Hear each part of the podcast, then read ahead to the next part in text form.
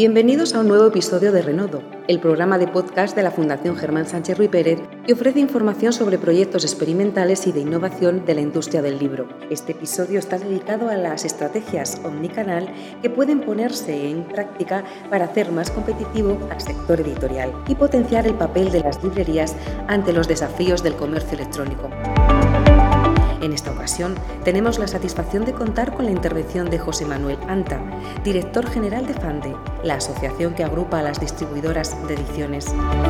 FANDE ha colaborado en el proyecto de estudio sobre nuevos modelos de negocio, para el cual se ha contado con la participación de un grupo de destacados profesionales de diversos ámbitos de la cadena de valor del libro. Este proyecto ha contado con la ayuda del Ministerio de Cultura y Deporte.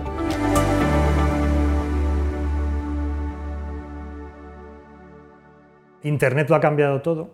entonces la omnicanalidad al, final no es más que el planteamiento de eh, unas fórmulas para hacer llegar un producto o un servicio a un conjunto de ciudadanos, consumidores, compradores, el poder plantear que si ese recorrido era una línea continua hasta el momento que se realizaba de una forma tradicional, por ese cambio, esa disrupción que ha supuesto Internet, hay que pensar en cómo eh, podemos hacer llegar desde un punto de vista eh, funcional o físico un producto o un servicio a toda la población, pero no solamente el hacerlo llegar físicamente, sino también el cómo comunicarlo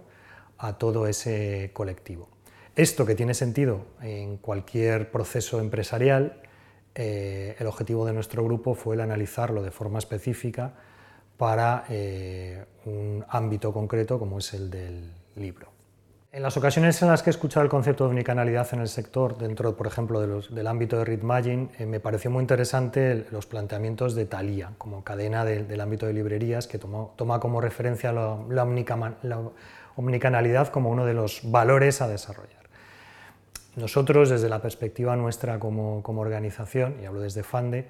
lo hemos analizado en esa perspectiva. Es decir, es una de las cuestiones que nos preocupa, el rol de la librería como espacio físico en un ámbito eh, como el del libro, en el que cualquiera podemos adquirir cualquier título, cualquier libro, ya sea en formato eh, digital, por supuesto, o también impreso, desde nuestra propia eh, casa. ¿Qué es lo que nos lleva a visitar la librería como espacio físico, utilizar los servicios que presta una librería, reforzar el papel de la librería como tal, el papel del librero, pero siempre sin perder el, punto de partida de que eh, esa cadena, digamos, tradicional no puede perder la perspectiva de esos cambios que ha supuesto esas nuevas formas de, comunicar y de comercializar, y más allá de eso, las propias tendencias o los hábitos de compra o de consumo, eh, como han cambiado en los últimos 10 años. Eh, eso es lo que no puede ser ajeno el sector. Evidentemente, esto no implica solamente cuál es el rol de la librería como tal, sino el dar respuesta por parte del conjunto del sector, desde los editores a las fórmulas de logística, las fórmulas de comercialización, para dar respuesta a esos, a esos cambios o esas tendencias en hacer llegar un libro al lector y el comunicar que existe ese libro. El cambio fundamental en, una matriz en la que intervienen agentes empresariales, por denominarlos de una forma, y al final los lectores o los compradores, es, hay, un, valor fundamental y es el cambio de los roles. Es decir, eh, fundamentalmente la industria del libro, y es una opinión muy personal, ha pasado de ser una industria en la que se inundaban los canales eh, a efectos de, información con los propios libros, a pasar a ser una industria de demanda, es decir, es el, es el, lector, es el comprador el que toma la decisión de lo que quiere, cómo lo quiere, dónde lo quiere y en qué formato lo quiere. Eso es, es, el valor fundamental que está condicionando todas las estrategias, desde la creación a la producción, a las propias fórmulas de cómo se produce un libro, a la comercialización y hasta el marketing o, o cómo eh, cómo condicionarlo. Eh, recientemente se ha celebrado el Congreso de Librerías y una de las ideas que se ha puesto encima de la mesa es si como sector podemos plantearnos el seguir con los sistemas de producción, de distribución y de comercialización que han imperado en los últimos 40, 50 años, ante ese cambio tan, tan, eh, tan disruptivo que se, ha, que se ha producido. Yo creo que ese es el gran reto que tenemos como sector, el poderlo poderlo identificar, poderlo tratar y ver en qué medida cada uno de los agentes intervinientes, que todos tienen cabida, pueden eh, dar una solución que permita optimizar esas fórmulas. Yo creo que la aplicación del concepto de unicanalidad eh, por parte de todo el sector eh, implica también una serie de, ¿cómo denominarlo?, zonas de fricción. La medida, y es una de las cuestiones, pongo un ejemplo, la unicanalidad también puede ser aplicable desde la perspectiva del editor, de la forma que el editor, cómo el editor hace llegar los libros que edita, y es una, es una decisión muy particular en, cuanto a qué canales va a utilizar eh, para hacer llegar sus ejemplares, sus títulos, ya sea en formato impreso y digital, a sus lectores eh, o sus compradores finales. Eso implica el poder discriminar sobre un canal tradicional o habitual como es el canal de la librería u otros eh, canales. Eh, el ejemplo que quería poner, cada vez es más habitual ver eh, que en las páginas web de editoriales, sobre todo de tamaño mediano o pequeño, se incorpora carrito de la compra para acceder a los, a los libros. sé que es una cuestión que genera, que genera incertidumbres, que genera dudas y demás, pero entiendo por ejemplo, dentro de esa estrategia omnicanal, que no solamente es en cuanto a venta, sino también en recepción de información sobre quiénes son tus compradores, que el editor actualmente tiene un déficit con respecto a poder identificar quiénes son sus lectores, quiénes son sus potenciales clientes, poder crear perfiles. Eh, entiendo que haya estrategias de ese tipo y que esa omnicanalidad se plantee también desde ese punto de vista para poder identificar cuál es tu comunidad de lectores, y cómo alimentar a esa comunidad con, información, con reflexión, con, propuestas eh, muy, muy, vinculadas a los títulos que editas. Mi perspectiva en ese, en ese punto tiene que ver con el mundo de la librería, es decir, la librería como espacio físico que antes citaba, además de, esa, esos planteamientos que hay de tener de reflexión sobre la capacidad del librero para comunicar, la capacidad del librero para captar, eh, el espacio físico de, organización de eventos, de actividades, el integrarse dentro de una comunidad, hay una variable que seguramente los libreros han ido abandonando o no han participado de ella durante muchos años, que es la conexión. La capacidad no solamente de ofrecer los libros que físicamente o los títulos que un espacio limitado como, es la librería puede ofrecer, sino el poder ofrecer cualquier título eh, disponible a los lectores, a los compradores. Yo creo que eso no es, ahora mismo una, oportunidad, es una obligación desde mi punto de vista para el librero el poder explotar esas circunstancias. Y hablando de las cuestiones de costes, lo que nos ha permitido la tecnología durante los últimos años es eso, que podría ser una barrera desde un punto de vista económico para poder acceder a la misma, eh, ya no lo es tal, porque la tecnología ha permitido abaratar ese tipo de, de acceso a, esos, a esas herramientas que ahora son eh, eh, pues de, un acceso, digamos, factible para las librerías, tanto desde un punto de vista de, plataformas globales, al estilo de todos tus libros aquí en España, como de la propia labor eh, particular que puede hacer cada librería con su espacio web. Al fin y al cabo lo que estamos hablando es que tu público, tu comunidad, no se mm, limita únicamente al espacio físico del barrio, de la ciudad o del pueblo, sino que puede haber un cliente para una librería de Segovia eh, que sea un segoviano que vive en Nueva York y que se siente vinculado con esa librería. La tecnología permite, permite hacerlo y el espacio en ese sentido del público es global. Desde mi punto de vista, el potenciar la inteligencia colectiva lo entiendo como los retos a los que nos enfrentamos ahora como sector. Em, desde mi punto de vista, difícilmente vamos a poder solventarlos si se actúa desde una forma particular. Es decir, eh, si es un reto para las librerías, como el que he descrito anteriormente, no implica solamente a las librerías el poderlo solucionar. Es decir, tanto el ámbito de la edición, por supuesto, como el de la distribución, como en otros ámbitos, el de, los autores o el de las artes gráficas y demás, han de dar soluciones complejas y amplias a los problemas que se están, eh, que se están planteando. Por ver de los efectos positivos que por por plantear lo que nos ha traído la pandemia, yo creo que se ha profundizado mucho precisamente en esa estrategia de colaboración o de inteligencia colectiva eh, eh, multisectorial eh, para tratar los, problemas. Es decir, no podemos adoptar soluciones mm, concretas sobre, una cuestión particular si no es desde una perspectiva global de todo el sector, porque afecta a todo el sector. En lo que tiene que ver con la segmentación de la demanda, yo lo entiendo desde la perspectiva que antes hablaba de que en este, desde mi punto de vista, en el, mundo editorial, en el mundo del libro, hemos pasado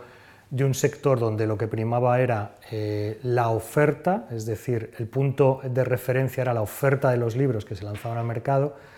a eh, un punto de vista desde el comprador, desde el lector, que no es propio únicamente del sector del libro, que es propio de prácticamente todo el comercio, todos los sectores empresariales, donde el, centro es el cliente, las necesidades, lo que está buscando, dónde lo está buscando y con qué plazo además lo quiere recibir. Eh, Quizás en nuestro sector esa, cuestión es más grave por lo que antes comentaba de que existe un déficit de datos generales eh, sobre las audiencias, eh, y aquí hablo en términos generales, de datos de, consumo, de datos de, audiencias, y luego datos ya particularizados sobre quiénes son nuestros clientes, incluso con nombres y apellidos. Eh, y que, mm, desgraciadamente, eh, otros grandes operadores que han entrado en este sector sí que entran en ese manejo de esa información, pues que ahora mismo sabemos que los datos es un valor añadido, no solamente se paga eh, de forma económica en recursos, sino también en contar con datos sobre quiénes son tus clientes, cómo los puedes identificar, cuáles son sus gustos, qué es lo que compran, cómo lo consumen, dónde lo consumen. Creo que ahí queda todavía un gran recorrido por, hacer. Desde mi punto de vista, todo lo que tiene que ver con capacitación, reskill, información, sabemos que de nada sirve el plantear una estrategia con nuevas herramientas tecnológicas, con nuevos desarrollos,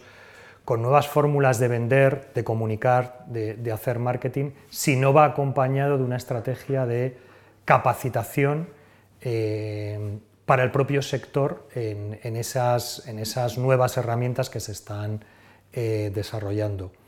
Eh, y que debe ir en paralelo, es decir, esto no es una cuestión de, plazos y demás. A la vez que se implantan ese tipo de herramientas, deben ir acompañadas desde esa estrategia, que debe ser propia de la empresa, por supuesto, pero también acompañada eh, por parte del, sector. Yo creo que ahí también es otro de los ámbitos en los que, sin duda, tenemos que, que, poner de nuestra parte y, buscar el acompañamiento tanto público como privado para desarrollar esa estrategia de, capacitación o de formación. Creo que en el tema de los datos hay eh, mucha información que se gestiona, sobre todo información de carácter comercial. O sea, en la parte, digamos, de los datos del B2B,